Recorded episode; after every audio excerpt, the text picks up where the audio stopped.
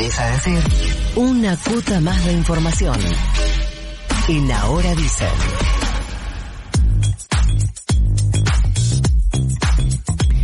8 y 4 dice el reloj, 15.6 dice el termómetro de la ciudad de Buenos Aires. Primera vez que le da una entrevista a esta radio, le agradecemos que finalmente suceda, pero estoy segura de que eso podría generar que con una sola pregunta, con las repreguntas que uno quiere meter, ya podríamos estar 20 minutos. No vamos a hacer eso, Fiorentino. No. vamos a hacer eso. Vamos a tratar de no hacer todas las preguntas que hubiéramos hecho antes. Vamos a hablar de la ciudad de Buenos Aires. Vamos a hablar del país con el jefe de gobierno porteño, Horacio Rodríguez Larreta. Horacio, buenos días. Flor Halfon y Nico Fiorentino, te saludamos. ¿Cómo te va? Buen día, Flor. Buen día, Nico. ¿Cómo están? Bien, gracias por atendernos. Horacio, en la mm, ciudad de Buenos Aires hoy tenés mayoría en la legislatura a partir de que has negociado con varios sectores, algo que, que sueles decir además en las entrevistas, encontraron cosas en común con el socialismo de Roy Cortina, dieron la vuelta con Martín Lustó, que antes había sido autor de la 125 y otras posiciones con las que vos no estás de acuerdo. Sin embargo, venís diciendo que con el kirchnerismo no podrías acordar, porque cerraron las escuelas más que la ciudad, porque no critican la violación a los derechos humanos en Venezuela y Nicaragua, que es algo que igual podemos discutir.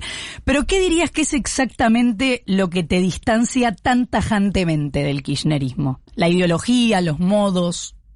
Lo dijiste vos, lo dijiste vos muy claramente, con alguien, con un espacio que cerró las escuelas, cuando en la ciudad demostramos que se podían mantener abiertas. O sea, no solo las mantuvimos abiertas, sino que además no aumentaron los contagios de COVID en ese momento, con lo cual se podían mantener abiertas. Con un espacio que cree que la inflación se baja con controles compulsivos de precios. Pusieron los controles de precios hace seis meses, hoy la inflación es el doble de cuando pusieron los controles de precios. Con un espacio que cree que no hay violaciones de derechos humanos en Venezuela, en Cuba, que tuvo actitudes ambiguas con, con Rusia, con la invasión a Ucrania, con un espacio que cree que, por ejemplo, hay que prohibir la exportación de carne para que baje el precio. O sea, perdimos puestos de trabajo en la carne y aumentó el precio. O sea, son diferencias enormes. Así que yo no me podría poner de acuerdo, es otro modelo de país. Son diferencias. Un, gobierno, un gobierno que ha hecho de la Argentina un país muy unitario, con una concentración de poder en el gobierno nacional. Nuestra constitución dice que somos un país federal, yo creo en eso, en el desarrollo de las provincias, y hoy tenemos todo concentrado en un gobierno nacional, así que yo no estoy de acuerdo, son, son valores diferentes. Son valores diferentes. Para mí, eh, y la defensa de la educación es central. Un gobierno que abrió las cárceles, abrió las cárceles para que salgan los presos, cuando lo que tenemos que hacer es combatir la inseguridad.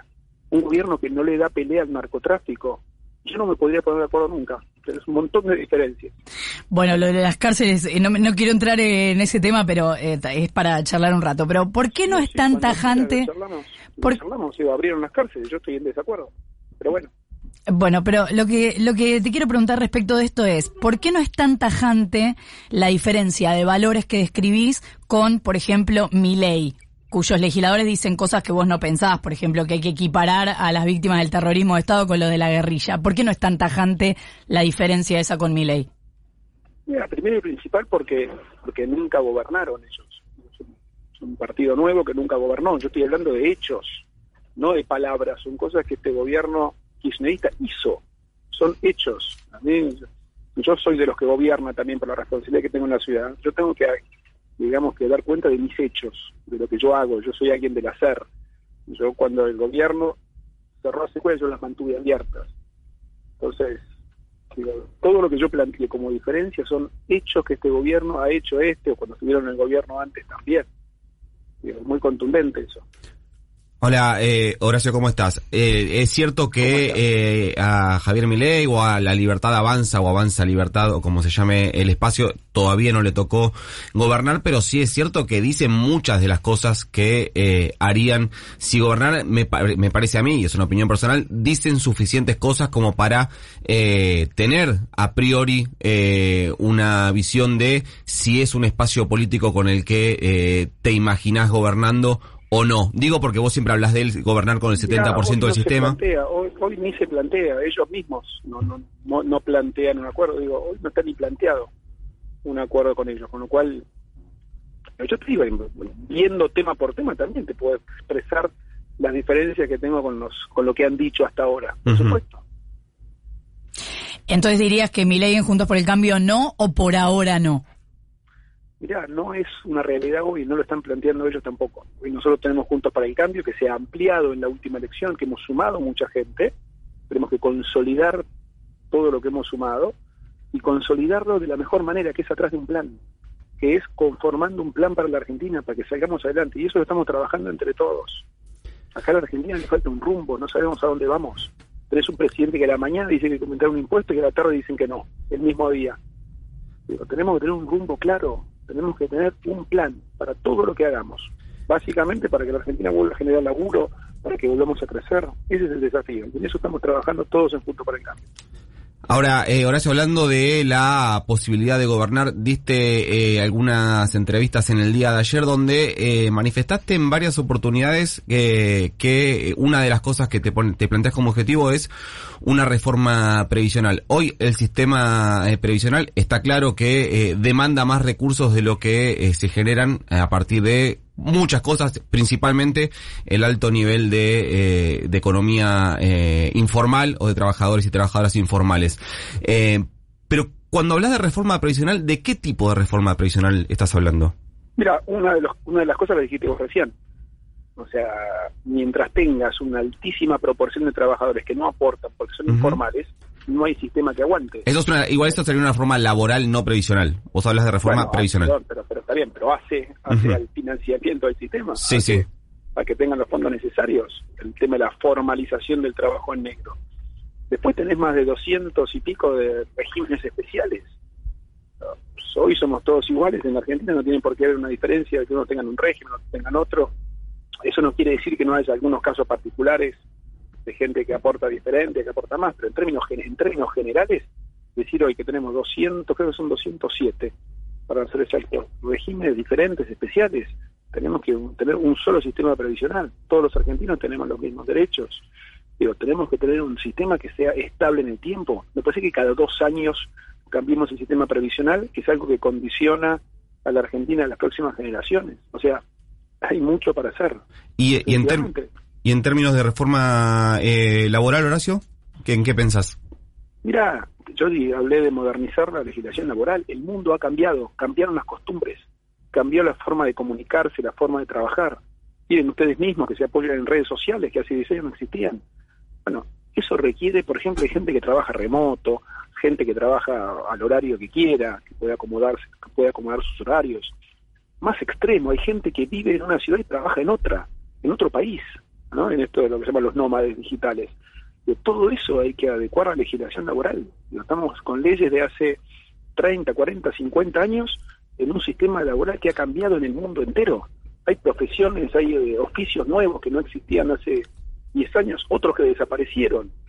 Pero todo eso, si no como la ley laboral, el resultado es el que tenemos hoy. ¿Sabe cuál es? Que no se genera laburo. Eh, entenderá... no se genera trabajo en Argentina, no hay trabajo. Entenderás que, que te pregunto esto porque en este caso, en mi condición de trabajador, cada vez que los trabajadores y trabajadoras escuchamos hablar de reforma laboral, pensamos en eh, pérdidas de derechos, digamos. Pensamos en, flexibilizaciones, claro.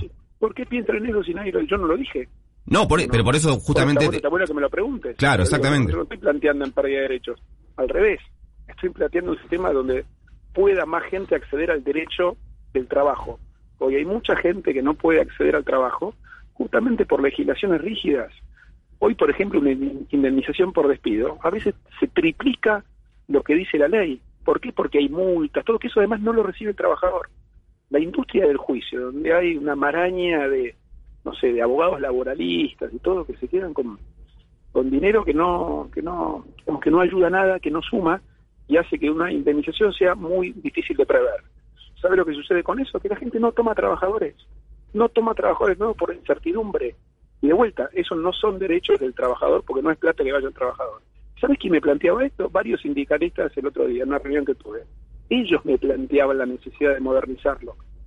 sin dar los nombres, sin dar los nombres, si querés, darnos los apellidos. no, pero digo, los rubros. hay gremios, pero te doy ejemplos de gremios que lo han hecho. Mira, eh, todo el gremio de los petroleros para el desarrollo de vaca muerta se hizo un, un- un régimen laboral especial y Vaca Muerta explotó y generó muchos puestos de trabajo. Que el sistema de la construcción, que yo lo conozco bien en la ciudad de Buenos Aires porque hemos hecho muchísima obra pública. Las obras siempre tienen un lapso, hay obras de un año, de dos años, tiene que haber algún nivel que, el sistema laboral tiene que adecuarse a eso. Y en, en, en la construcción se ha adecuado y hay muchísimos puestos de trabajo. Estoy hablando de cosas que ya hay algunos gremios que lo están haciendo. Tenemos que tenemos que modernizar, como te decía, hay profesiones nuevas, oficios nuevos que van creciendo, que van surgiendo, otros que cambian, otros que desaparecen.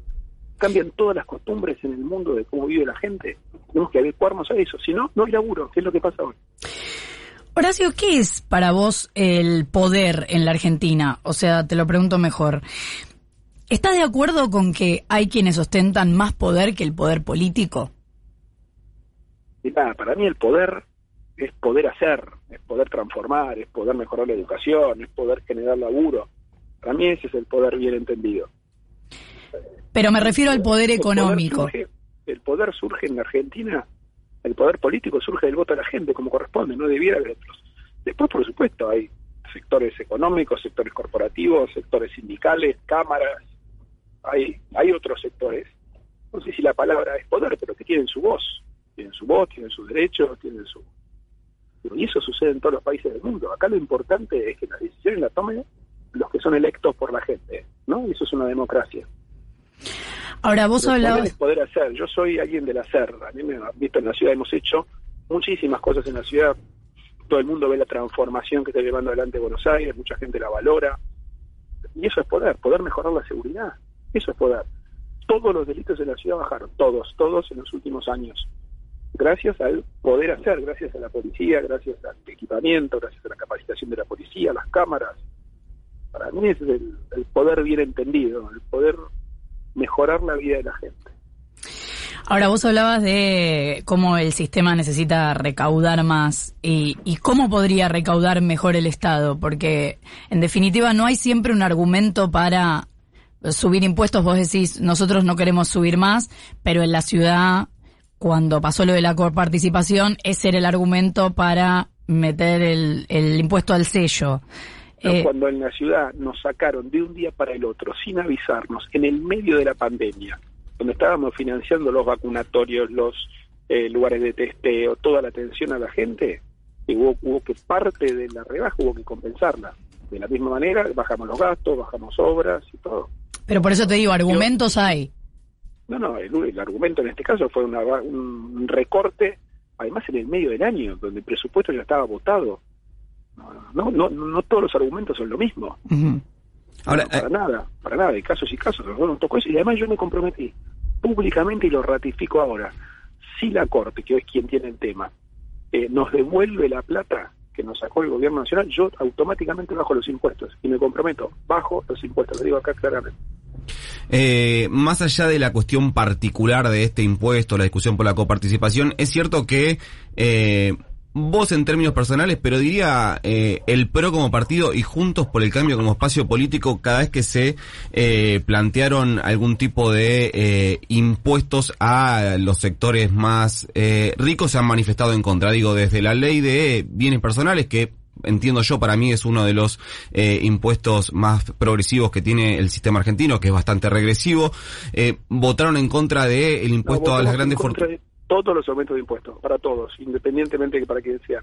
Votamos en contra de todos los aumentos de impuestos. Pero Y volvemos a repetir, eh, cuando vos hablas de, de habla- mencionabas retenciones, las retenciones también le caben al pequeño chacarero que tiene un pedacito de tierra. No, no, no siempre hay que pensar en los, en las, es- eso es válido para todos. No siempre hay que pensar en las grandes hectáreas, en los campos grandes.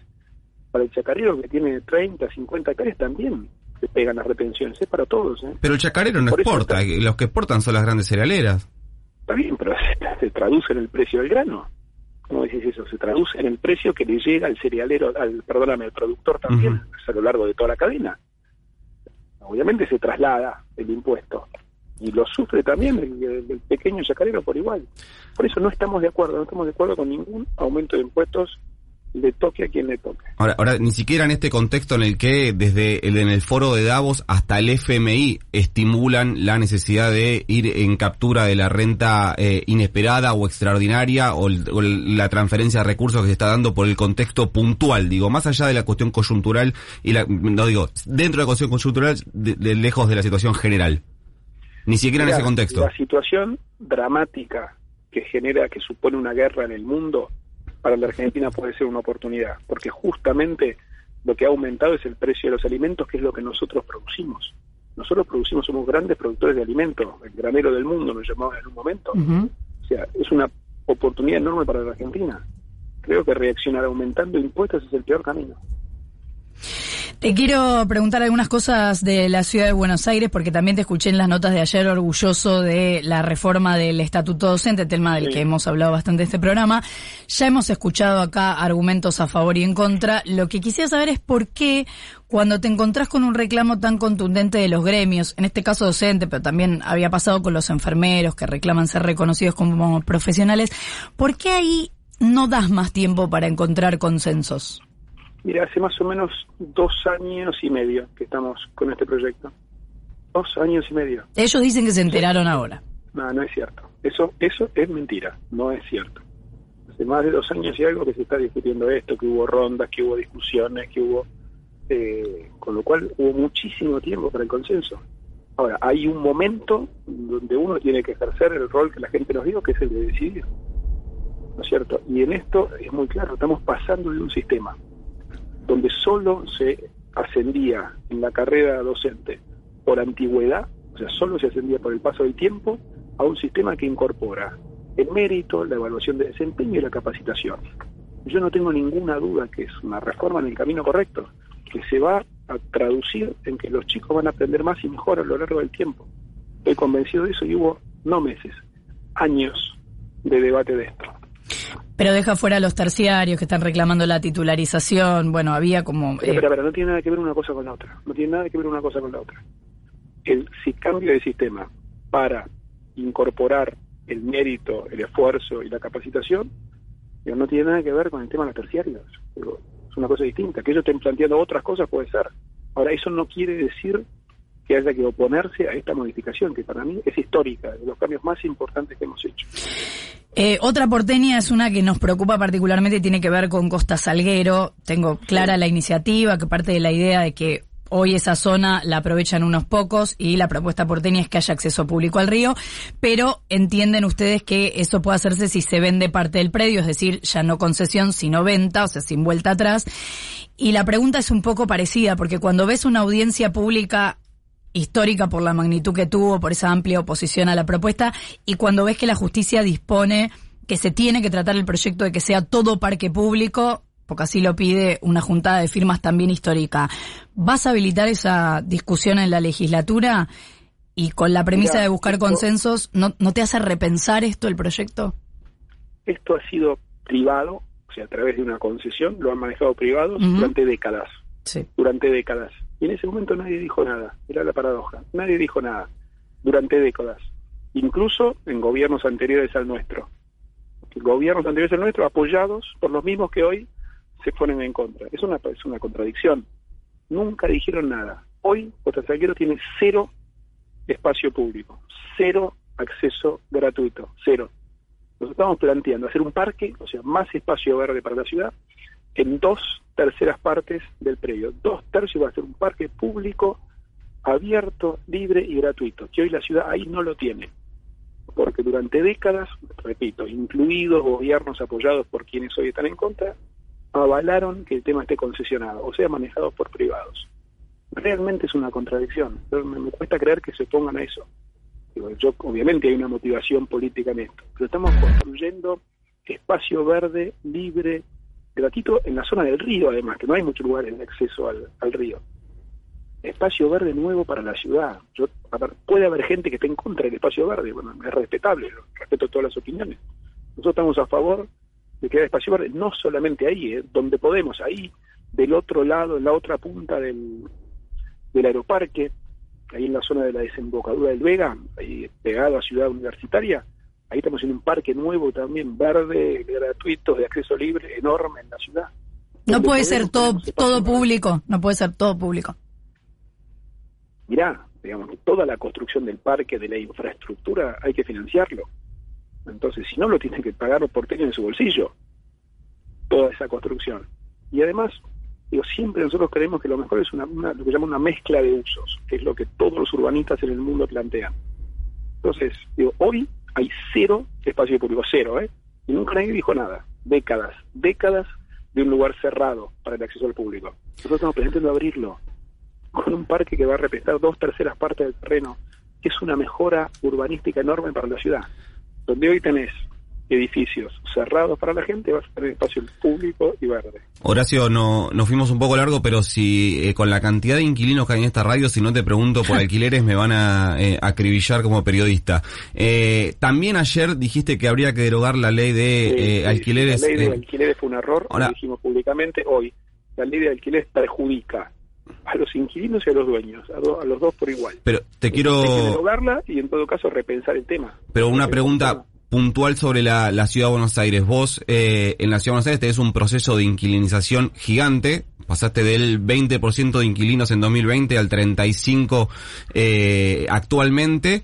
Y, eh, y en todos esos años, los años de inflación, todos los años, literalmente todos los años, los alquileres subieron más que, eh, que la inflación. ¿Qué, ¿Qué se puede hacer desde el gobierno de la ciudad para, para eh, combatir? ¿Cuál es la respuesta del gobierno de la ciudad a esta situación de los inquilinos porteños?